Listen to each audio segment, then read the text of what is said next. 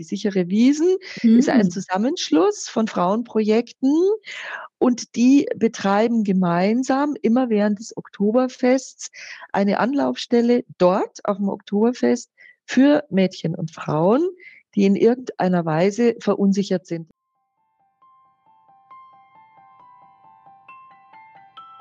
Hi und herzlich willkommen zum Survivor Queen Podcast, der Podcast für Opfer, Betroffene und Überlebende von sexualisierter Gewalt. Dieser Podcast ist voll mit Mutmachgeschichten von ganz vielen tollen und starken Survivor Queens und außerdem voll mit Tipps und Tricks von Experten und Expertinnen aus dem Bereich Traumaaufarbeitung und vielem mehr. Ich bin Mai Nguyen, deine Host von diesem Podcast und ich wünsche dir viel Inspiration beim Hören. Der Frauennotruf. Irgendwie kennen den Begriff alle, aber was genau ist der Frauennotruf eigentlich? Welche Leistungen verbergen sich dahinter? Kann man da wirklich einfach nur anrufen? Du hörst schon, nein, da gibt's noch so, so viel mehr und genau darüber spreche ich in der heutigen Folge mit Cordula Weidner vom Frauennotruf München. Hi und herzlich willkommen zu einer neuen Podcast-Folge. Ich habe heute die Cordula Weidner bei mir im Podcast und wir werden über den Frauennotruf in München sprechen und über Vendo. Was das genau ist, verraten wir euch später noch. Erstmal hi und herzlich willkommen. Schön, dass du da bist, Cordula. Ja, hallo, schön, dass ich da sein kann. Hm. Ich freue mich total, dass das geklappt hat mit uns beiden. Das war ja äh, aufregend, bis wir zu dieser Aufnahme hier gelandet sind, aber ich glaube, umso schöner wird's. Okay. Magst du noch kurz was zu dir erzählen? Mhm. Also, ich heiße Cordula Weidner. Ich bin seit äh, etwas mehr als 20 Jahren äh, arbeite ich in der Beratungsstelle Frauennotruf München. Und äh, mein äh, Arbeitsbereich oder mein Arbeitsschwerpunkt liegt in der Prävention. Wir haben ja ähm, sowohl Beratungsangebote als auch Präventionsangebote. Und da äh, bin ich verantwortlich für die Selbstbehauptungs- und Selbstverteidigungskurse Vendo für Frauen. Ähm, Vendo-Trainerin bin ich schon länger, also seit etwa 35 Jahren. Und ähm, liebe diese Arbeit nach wie vor, trotz mhm. der langen Zeit, in der ich die mache. Mhm. Ähm, und das ist ja auch nochmal eine Aussage, ne, dass das jetzt nichts ist, wo ich das Gefühl habe, das ist halt so ein Job, den ich mache, sondern ich mache das wirklich gerne. Mhm. Und das kann ich sehen. Du strahlst gerade beim Erzählen. Also ich, ich denke mal, äh, frag mich doch einfach Sachen. mhm. Es gibt einfach viel zu erzählen und ähm, du hast jetzt einfach so die Struktur so ein bisschen da, auch die Fragen von den äh, Frauen äh, vorab und ähm, an denen würde ich mich gerne entlanghangeln. Sehr, sehr schön. Das machen wir so. Also, mh, mm, ich habe genau schon ein paar Fragen eingesammelt und dann lass uns mal schauen, wo wir landen. Ähm, wir haben beschlossen, dass wir mit dem Frauennotruf starten. Da wäre einfach mal schön zu hören, was genau ist denn eigentlich der Frauennotruf ähm, und mit was kann man sich an den wenden? Mhm. Also Frauennotrufe gibt es ja in sehr vielen Städten in Deutschland. Und ähm, entstanden sind die ursprünglich so, ich würde mal sagen, Ende der 80er Jahre, einfach weil damals klar war, es gibt ähm, keine wirklich spezialisierte Beratung zum Thema sexuelle Gewalt für Frauen.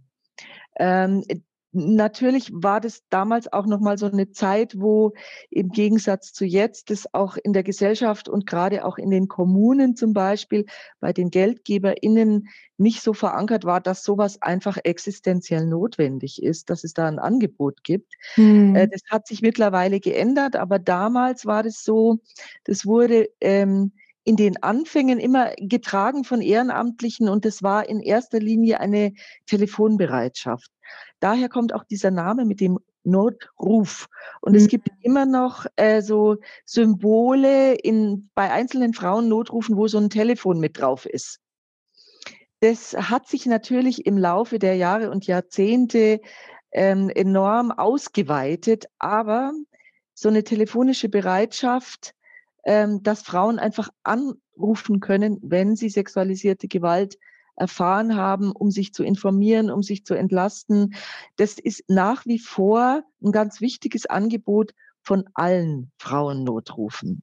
Hm. Ähm, jetzt speziell in München ähm, ist es so, dass sich ich meine, das ist schon auch stellvertretend für viele andere Frauennotrufe, dass sich dann die sowohl die Finanzierung, ne, am Anfang mussten wir immer bangen, kriegen wir im nächsten Jahr nochmal irgendwie eine Finanzierung hin. Ähm, auch das ist etwas, das ist übrigens ähm, bei einzelnen Frauennotrufen gerade auf dem Lande immer noch so. Man soll es nicht mhm. glauben, aber es ist tatsächlich so. Mhm. Ähm, und ähm, in anderen Städten, äh, größeren Städten ist es mittlerweile, gehört es längst so zur Stadtkultur und zu einem psychosozialen Standard, den Städte bereitstellen und Kommunen äh, für Frauen, genauso wie es Beratungsstellen für alles andere auch gibt. Ähm, und äh, im Zuge dieser Entwicklung wurde das natürlich dann ausgeweitetes Angebot, also von einer rein telefonischen Beratung hin zu ganz vielen anderen äh, Sachen, die da passieren. Bei uns in München ist es so, dass wir natürlich nach wie vor telefonisch relativ gut erreichbar sind. Ähm, also Montag bis Freitag und zwar jeweils auch von morgens bis äh, 21 Uhr. Ähm, dann Darüber hinaus gibt es aber auch natürlich persönliche Beratung und ähm, nicht nur für Betroffene, sondern auch für Angehörige, für Fachkräfte, ähm, einfach zum Thema sexualisierte Gewalt. Das ist ähm, ja cool. Das wusste ich nicht. Ja, ja, das ist äh, ja, das ist einfach schon lange so mhm. bei uns. Ähm, also äh, es gibt äh, Frauennotrufe gerade in kleineren Städten oder auf dem Land, wo ähm, nicht nur sexualisierte Gewalt abgedeckt ist durch diese Beratungsstellen, sondern auch häusliche Gewalt. Das heißt, hm. das ist tatsächlich auch nochmal so ein Not- und Bereitschaftstelefon, gerade bei häuslicher Gewalt, wo es ja manchmal brennt. Ähm, oder es gibt Frauennotrufe, die betreiben auch zusätzlich ähm, lokal ähm, Frauenhäuser oder sonstige Schutz Einrichtungen für Frauen.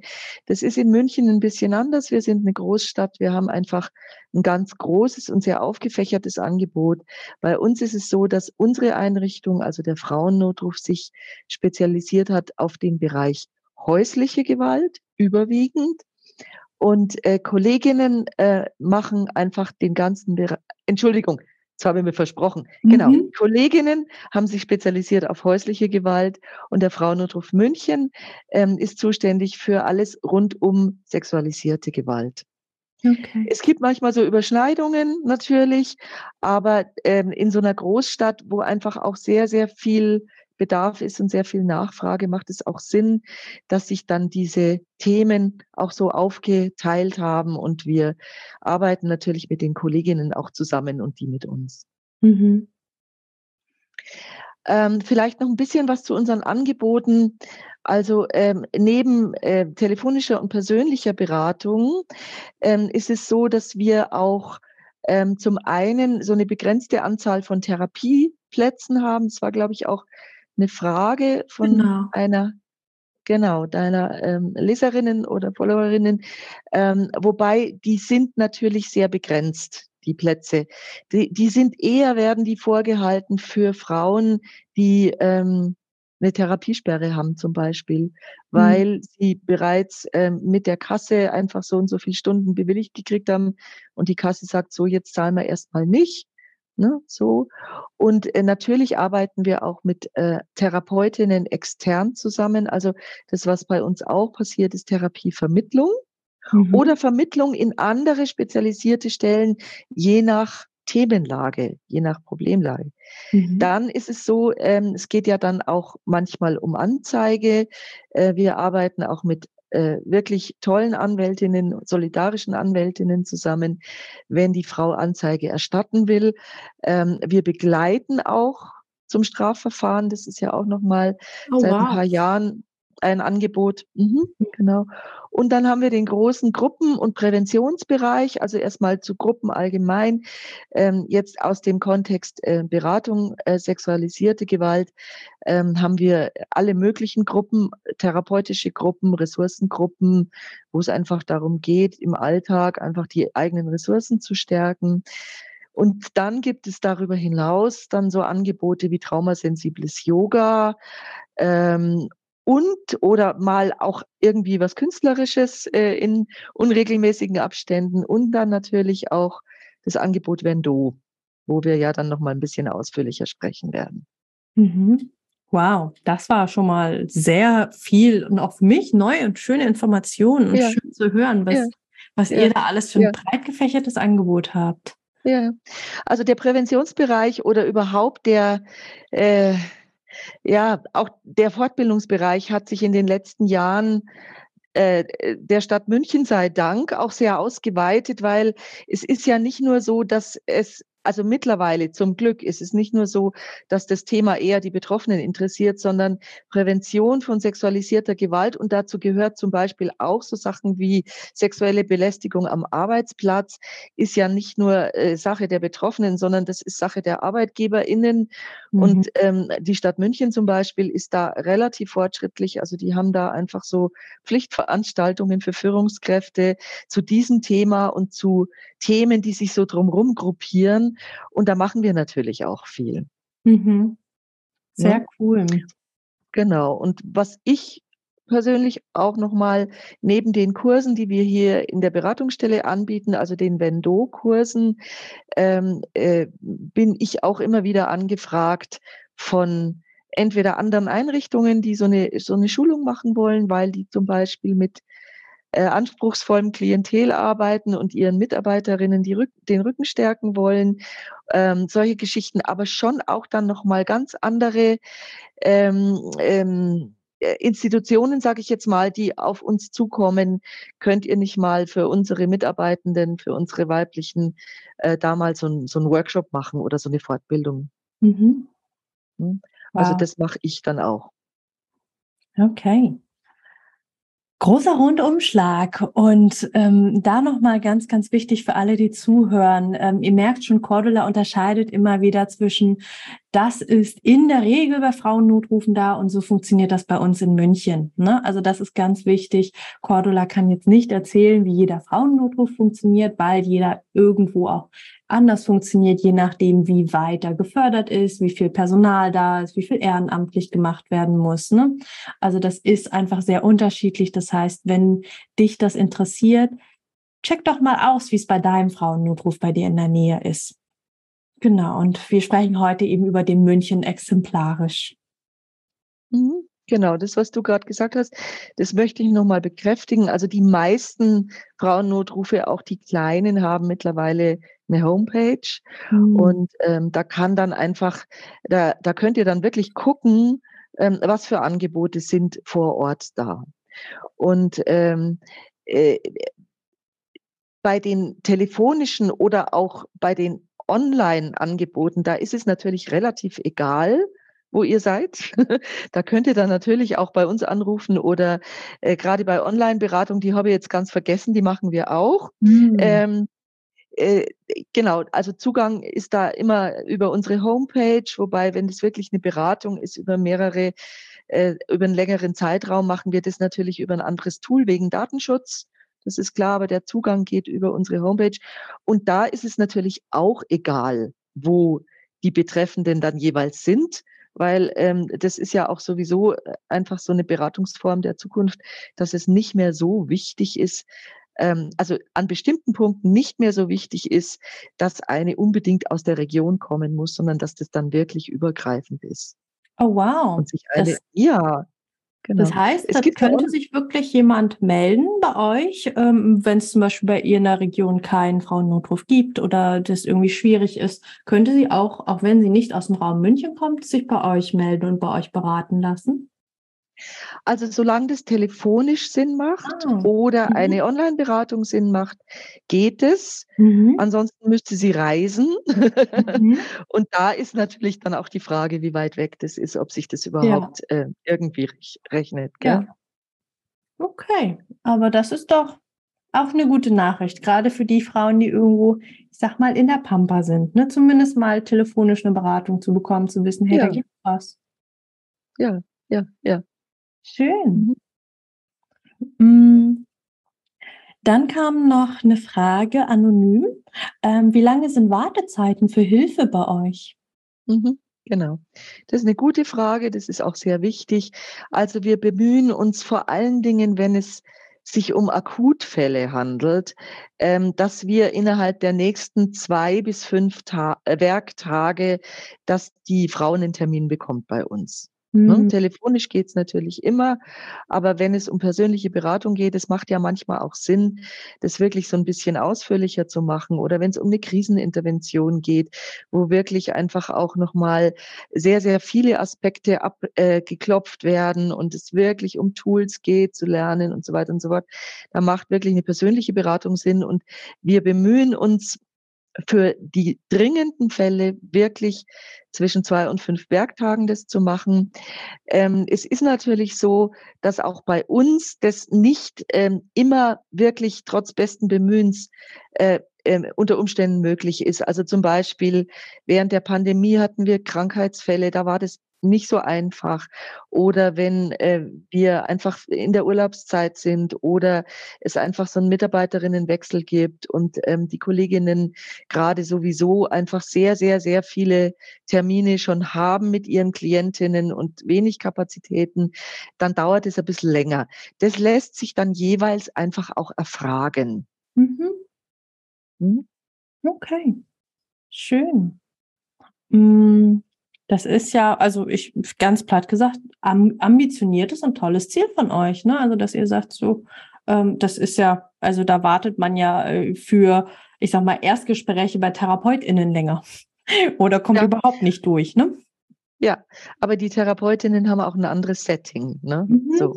Und ja. ich meine, ähm, es ist schon so, also wenn es nicht wirklich super akut ist, dann kann es eben, wie gesagt, in Zeiten, wo bei uns die Kapazitäten auch eng sind, äh, kann es schon auch mal zwei Wochen dauern. Ne? Ja.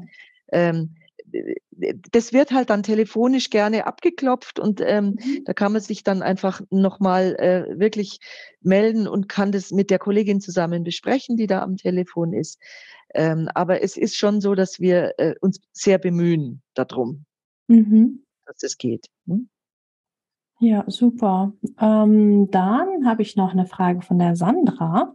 Die fragt, wie ist es denn bei euch mit euren Mitarbeitenden? Seid ihr, ähm, habt ihr Fachkräfte, habt ihr hauptsächlich ehrenamtliche Mitarbeitende? Wie sind die ausgebildet? Mhm. Also wir sind Pädagoginnen, Sozialpädagoginnen, Psychologinnen ähm, und haben alle eine traumaberaterische oder traumatherapeutische Weiterbildung. Das wow. ist bei uns der Standard.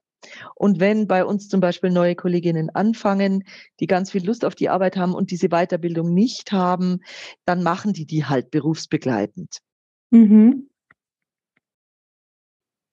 Wow, das äh, nenne ja. ich mal einen Standard. Ja. Mhm. ja. Und ähm, wie seid ihr strukturell aufgestellt? Also seid, seid, habt ihr feste Angestellte oder habt ihr auch ehrenamtliche Mitarbeitende? Ja, ja, ja, ja. Also im Gegensatz zu anderen Frauennotrufen, die ja ganz stark ehrenamtlich getragen werden, was wir eigentlich politisch gesehen ein Unding finden, weil wir finden, diese Arbeit muss bezahlt werden. Ja? ja. Also im Gegensatz zu eben auf dem Land, wo die Finanzierung einfach nicht so üppig ist wie in München, ist es bei uns so, dass wir alle äh, feste Anstellungen haben. Wow. Ähm, die wenigsten arbeiten Vollzeit, also das sind sehr viele Teilzeitkräfte. Ähm, das macht auch Sinn einfach für die Psychohygiene, weil das ist eine anspruchsvolle Arbeit. Mhm. Da braucht es auch eine ordentliche Work-Life-Balance und ähm, äh, die versuchen wir einfach auch immer hinzukriegen. Mhm. Ähm, wir sind im Moment, ähm, ich weiß nicht, wie viele Beraterinnen da sind, ich glaube neun. Mhm. Wenn ich mich jetzt mal aus dem Fenster lehne. Plus natürlich dann nochmal andere, so wie ich, die halt speziell dann im Präventionsbereich arbeiten und so. Mhm. Aber wie gesagt, das ist etwas, ich meine, die Stadt München, man kann äh, jammern, aber äh, wenn wir jammern, dann tun wir das auf einem sehr hohen Niveau. Also das muss man wirklich jetzt mal dazu sagen.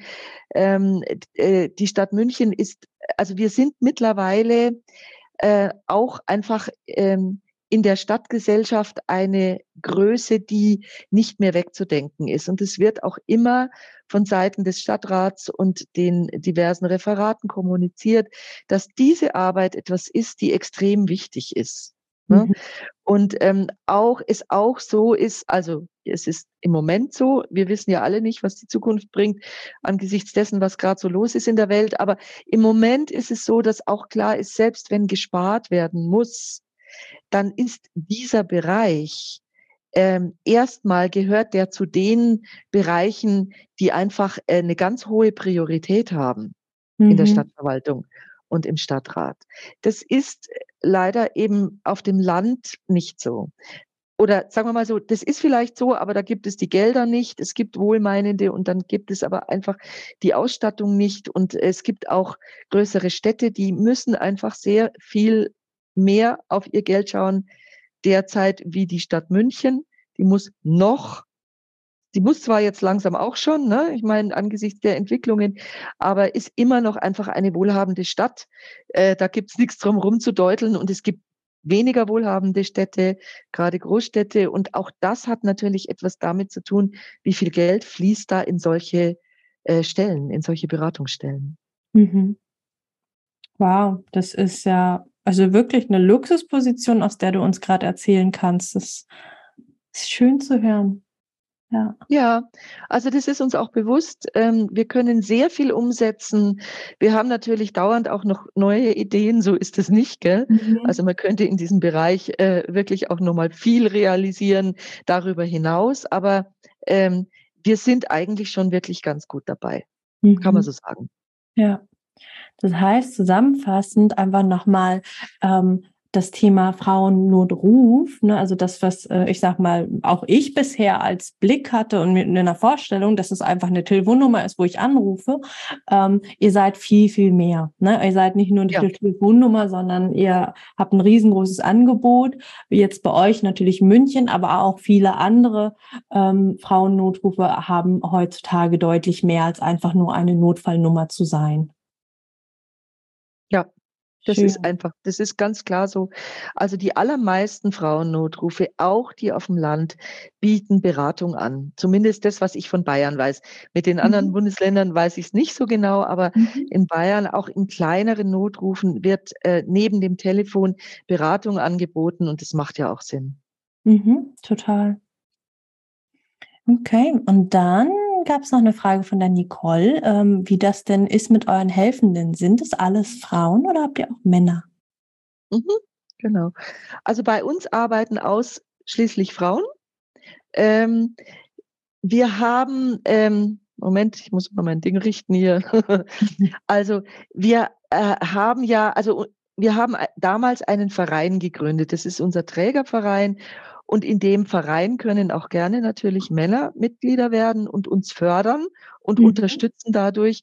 Aber erstmal vor Ort arbeiten ausschließlich Frauen. Mhm. Und äh, weil du das Wort Helferinnen genannt hast.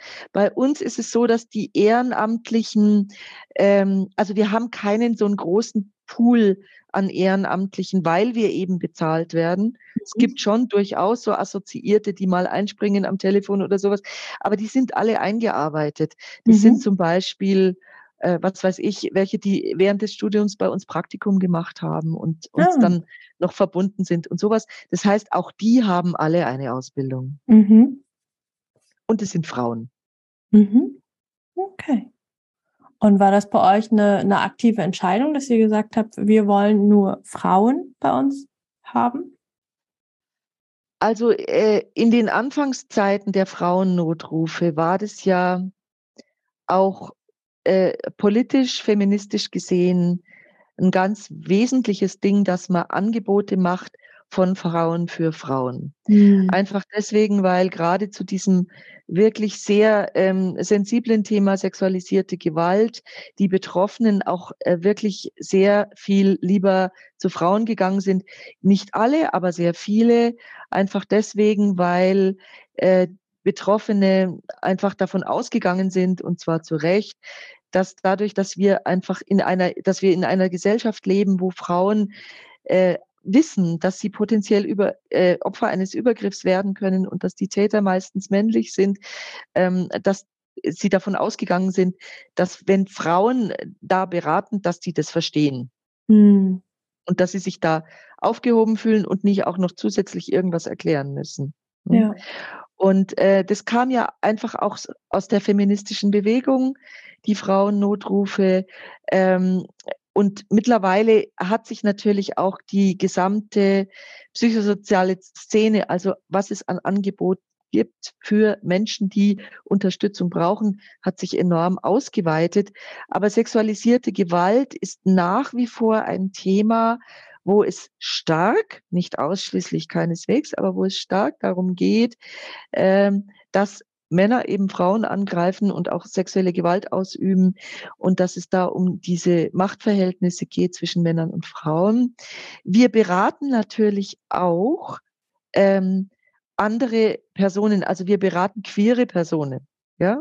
Wir beraten Transfrauen. Also das ist völlig klar, das ist überhaupt keine Frage, wenn es um sexualisierte Gewalt geht. Aber zum Beispiel äh, sexuelle Übergriffe auf Jungs oder auf Männer haben oft auch noch mal Ebenen, wo wir sagen, ich meine, das, auch das ist ein Luxus in einer Großstadt wie München. Da gibt es wirklich spezialisierte Stellen, Fachstellen, mhm. wo Jungs und Männer auch gut aufgehoben sind. Es geht eher darum, äh, für wen, also was ist wirklich unser fachlicher Schwerpunkt? Mhm. Wo können wir was, wo wissen wir was? Und wo sind ähm, Klientinnen oder Betroffene jeweils gut aufgehoben. Ja. Und so haben wir das dann einfach weiterentwickelt. Kann ich total gut nachvollziehen, ja. Ist ja bei mir in meiner Community auch so. Ich habe ja auch ganz lange mit mir gerungen und überlegt, ne, ist es, kommen auch Männer, ja oder nein? Und ich habe mich tatsächlich auch am Ende dagegen entschieden, weil ich sage, ich glaube, es gibt andere Menschen, bei denen Männer besser aufgehoben sind und ähm, es ist dadurch natürlich auch einfach triggerärmer. Ne? Also wenn jetzt nicht ja. Männer rumhüpfen, weil eben leider im Großteil der Taten Männer auch noch die Täter sind. Ne? Das heißt, ein Mann ist dann auch potenziell auch einfach nochmal Projektionsfläche, ob er will oder nicht. Ja. Richtig, genau ganz genau. Also wir haben zum Beispiel so Fälle, das ist, wo wir, wo wir da wirklich auch nochmal gucken äh, äh, mussten, aber das glaube ich, so wie ich finde, gut hingekriegt haben. Ähm, es geht ja manchmal eben auch um Angehörigenberatung. Und mhm. das sind sehr wohl Männer, die kommen auch zu uns, mhm. lassen sich beraten. Das macht auch Sinn, das wollen wir. Mhm. Einfach die im Sinne der Betroffenen beraten. Mhm. Jetzt ist, haben wir aber gleichzeitig auch natürlich äh, Frauen in Beratung, für die Männer in einem Raum, den sie als Frauenraum erleben und als geschützt, wirklich ein Trigger wären. Und dann haben wir uns überlegt, wie machen wir das? Und dann ist natürlich schon klar, dass wir einfach gucken, wie ist denn das, äh, äh, zu welcher Zeit kommen die, äh, mhm. wem könnten die da eventuell begegnen und dass wir ähm, alles versuchen, um zu gewährleisten, dass wenn eine Angehörigenberatung stattfindet, äh, Klientinnen, die davon potenziell getriggert werden könnten, äh, da eben keine Termine haben und dass wir die Termine so koordinieren, dass die sich nicht begegnen. Das finde ich einfach respektvoll. Mhm. Und zwar sowohl den Männern gegenüber, ne, als ja. auch eben genau den Klientinnen gegenüber. Also da lassen sich Lösungen finden, so ist es nicht. Und das finde ich total schön, dass ihr das überhaupt auf dem Schirm habt, dass ihr da so traumasensitiv, so liebevoll seid. Also ganz, ganz großer Respekt für euch und euer Konzept und euer Wirken. Ja, das ist unser Job. Ein ganz, ganz schöner. Ich habe noch eine letzte Frage von der Pia mhm. zum Thema Frauennotruf. Wie geht ihr mit teilweise schwierigen Einsätzen, wie zum Beispiel dem Oktoberfest, um? Ja, das finde ich, äh, ich jetzt fand ich eh eine spannende Frage, wie, wie du mir die im Vorfeld äh, gegeben hast. Ähm, das Oktoberfest, genau. Das Oktoberfest ist ja, äh, also das ist ja eine Institution, das wird ja beworben, alle haben Spaß und feiern und es ist doch alles wunderbar. Mhm. Und wir haben äh, vor äh, mittlerweile, glaube ich, so knapp 15 Jahren gesagt, ja, ja, mag schon sein, aber es ist eben nicht nur wunderbar. Es gibt dort Übergriffe, es gibt da sexualisierte Gewalt, ähm, es gibt blöde Anmache, ähm, ja, es gibt äh, äh sonstige äh, strafrechtlich relevante und strafrechtlich nicht relevante Dinge, die Frauen wirklich nicht brauchen oder wo Frauen dann wirklich auch sehr ähm, getriggert werden oder sehr verunsichert werden. Ähm, und es bräuchte dort eine Anlaufstelle und zwar wirklich vor Ort, ähm, damit Frauen, die verunsichert sind, nicht auch noch auf dem Heimweg vielleicht zusätzliche Übergriffe erfahren. Weil das ist die Erfahrung, die wir gemacht haben, wenn eine sowieso ein bisschen durch den Wind ist, zum Beispiel, was weiß ich, die kommt von irgendwoher, kennt sich nicht aus in dieser großen Stadt, ist mit einer Gruppe und hat dann ihre Gruppe verloren und irrt mhm. dann auf der Wiesen rum und hat vielleicht auch nur mal was getrunken oder auch nicht. Ähm, das, ähm, also Frauen, die sowas ausstrahlen, von mir geht's total schlecht, die sind ähm, wirklich auch, also es gibt leider jede Menge, gerade auf der Wiesen, jede Menge äh, Männer, die genau solche Frauen sich dann, äh, sich denen dann nähern und ähm, versuchen da einfach Übergriffe zu machen. Und dann haben wir damals mit ähm, zwei weiteren Münchner Frauenprojekten ähm, Amina, das ist so ein Präventionsprojekt und immer, das ist äh, einfach so ein äh, so ein Verein, der äh, auf unterschiedliche Arten und Weisen Mädchen unterstützt, haben wir ähm, die sogenannte sichere Wiesen gegründet. Die sichere Wiesen mhm. ist ein hm. Zusammenschluss von Frauenprojekten und die betreiben gemeinsam immer während des Oktoberfests eine Anlaufstelle dort auf dem Oktoberfest für Mädchen und Frauen, die in irgendeiner Weise verunsichert sind. Es kann sein, dass sie eben sowas haben wie, oh Gott, mein Akku ist leer, ähm, meine Gruppe ist weg, ich weiß nicht mehr, äh, wo mein Campingplatz ist, bis hin zu natürlich auch wirklich sexuellen Übergriffen und Gewalt. Ähm, und wir sind dort ähm, am Behördenhof, das ist ähm, eine fest installierte Geschichte, das sind dann zum Beispiel auch die Sanitäter oder der TÜV oder sonstige Einrichtungen ähm, und die Polizei. Also da gibt es eine Wiesenwache, also eine extra Polizeiinspektion direkt auf der Wiesen. Die haben auch extrem viel zu tun, mit denen wir übrigens, also mit diesen ähm, mit diesen Einrichtungen, die da auf der Wiesen am Behördenhof sind, arbeiten wir extrem gut zusammen. Ja. Und das äh, wuppen wir wirklich seit über zehn Jahren ich glaube, jetzt sind es, äh, Pandemie habe ich aufgehört zu zählen, aber es sind mindestens zwölf Jahre, vielleicht noch länger. Und ähm, da haben wir natürlich dann schon auch nochmal Einsätze in dem Sinne. Ja, mhm. das heißt, die Frauen werden oft gebracht von den Securities oder eben von der Polizei oder von wem auch immer. Ähm, es geht vielleicht auch nochmal um äh, sowas, dass die äh, in ein Taxi gesetzt werden. Wir haben da so eine ähm, Taxifirma, die uns da netterweise wirklich kostenlos oder günstig, weiß ich jetzt gar nicht, einfach Taxigutscheine zur Verfügung stellt. Wow. Oder wenn das nicht möglich ist und es wirklich ganz dringend ist, gibt es auch ein Auto, das heißt, die können auch heimgefahren werden. Manche wollen einfach bloß über die Wiesen zur U-Bahn begleitet werden. Für manche geht es eher um Recherche. Also wo könnte denn dieses Hotel sein, an das du dich nicht erinnerst? ähm, na, ne, solche Geschichten. Mhm. Ähm, oder äh, laden wir deinen Akku auf und dann gucken wir mal. Äh, oder wie kann man dann trotzdem jemanden aus der Gruppe erreichen, auch wenn du irgendwie dein Handy verloren hast äh, und deine Gruppe ist irgendwo.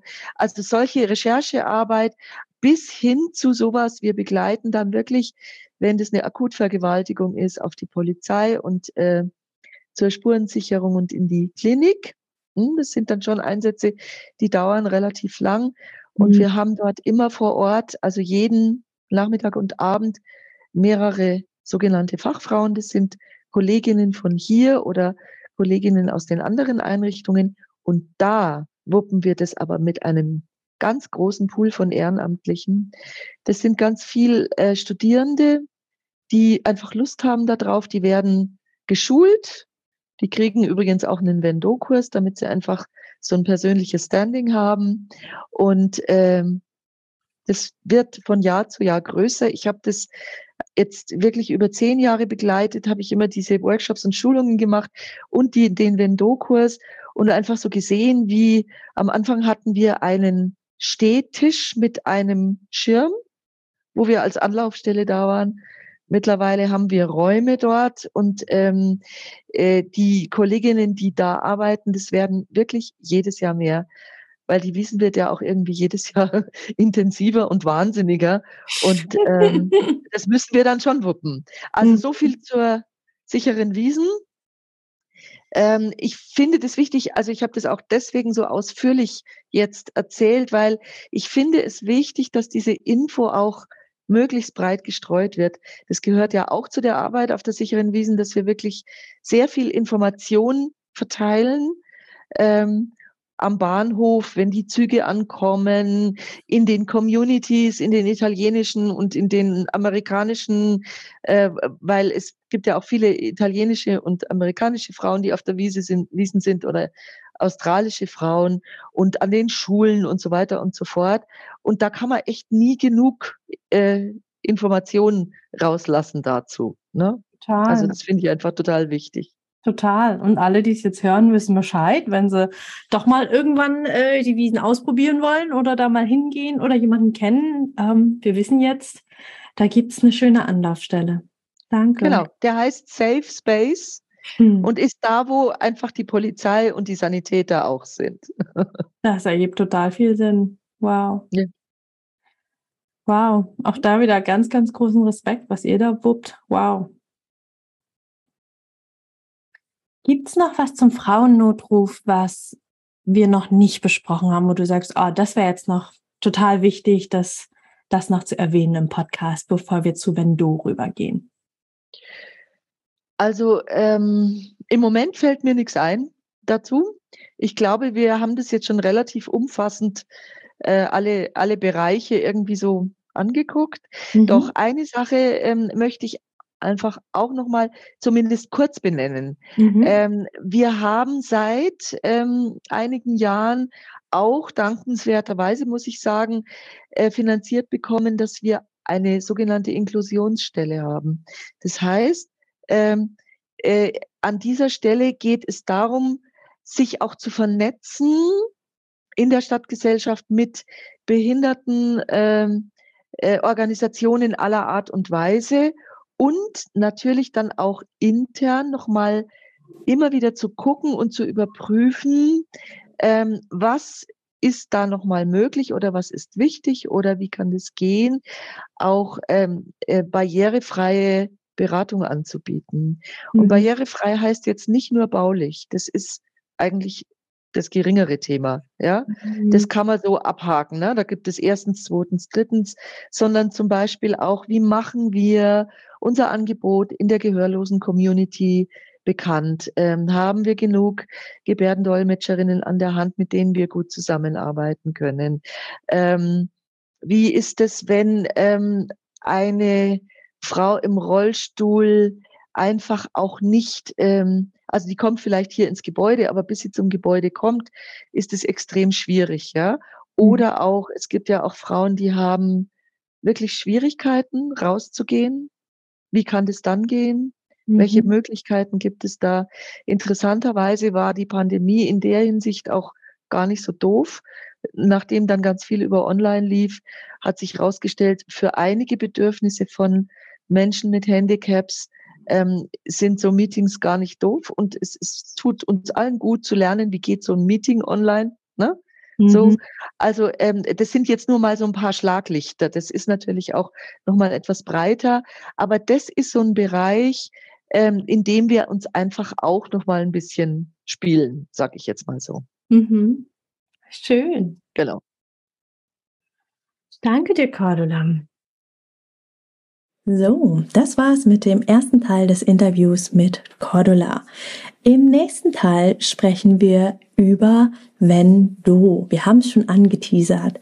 Eine Selbstbehauptungstechnik, die sich selber nicht als Selbstverteidigung und als Kampfsport sieht. Was genau ist es eigentlich? Was verbirgt sich dahinter? Darüber sprechen wir übermorgen. Schalte auf jeden Fall wieder ein. Hey. Schön, dass du die Folge bis zum Ende gehört hast. Wenn sie dir gefallen hat, lass mir doch total gerne eine 5-Sterne-Bewertung bei Spotify und oder Apple Podcasts da. Damit hilfst du, dass dieser Podcast noch viel mehr Menschen ausgespielt wird. Und wenn du keine Folgen mehr verpassen magst, klick einfach auf Folgen und dann bekommst du immer alle zwei Wochen montags eine Benachrichtigung von deinem Handy, von deiner App dass eine neue Folge da ist. Alle zwei Wochen montags erscheint die Folge, außer es ist eine Doppelfolge. Dann gibt es den zweiten Teil, zwei Tage später am Mittwoch. Und wenn du dich mehr zum Thema Trauma und Traumaaufarbeitung einlesen magst, dann lad dir doch total gerne mein E-Book runter. Das findest du kostenlos in den Show Notes. Da sind auch alle anderen Links, über die wir hier in der Podcast-Folge gesprochen haben. Ich freue mich, wenn wir uns in der nächsten Folge wieder hören. Bis ganz bald, deine Mai. Ciao.